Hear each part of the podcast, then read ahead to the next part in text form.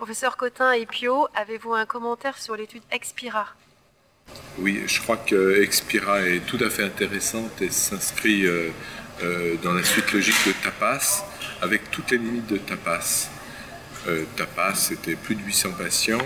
Dans Expira, une série monocentrique italienne, retrouve des résultats comparables, c'est-à-dire un bénéfice qui à première vue pourrait être tout à fait significatif dans le bras qui bénéficie d'une thrombectomie versus le bras qui ne bénéficie pas de thrombectomie.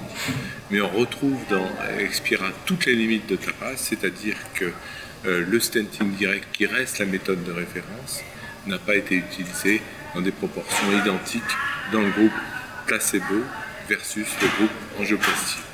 Pour mémoire, dans Expira, 2% des patients du groupe sans thrombectomie ont bénéficié d'un stenting direct, contre plus de 75% dans le groupe euh, après thrombectomie.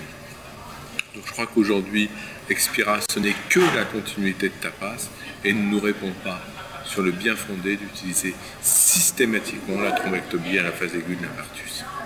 Merci. Professeur Pio, quelque chose à ajouter? Non, tout à fait, euh, je suis d'accord avec Yves. Euh, c'est une grande question pour les cardiologues interventionnels, savoir s'il faut thromboaspirer ou pas dans les phases aiguës d'infarctus.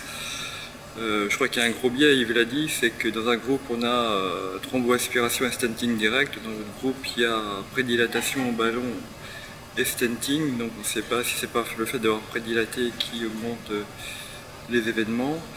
L'autre chose c'est que il n'y a encore aucune euh, étude de thromboaspiration qui montre qu'il y a une diminution de la taille de l'infarctus, c'est quand même étonnant.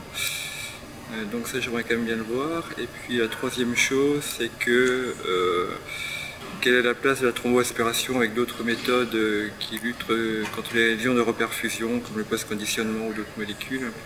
Donc peut-être aussi qu'il y a quelque chose à, regarder à ce niveau-là. Donc quelle serait l'étude idéale à mener?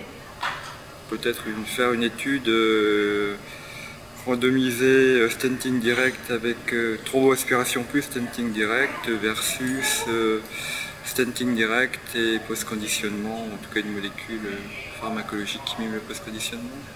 Très bien. Merci.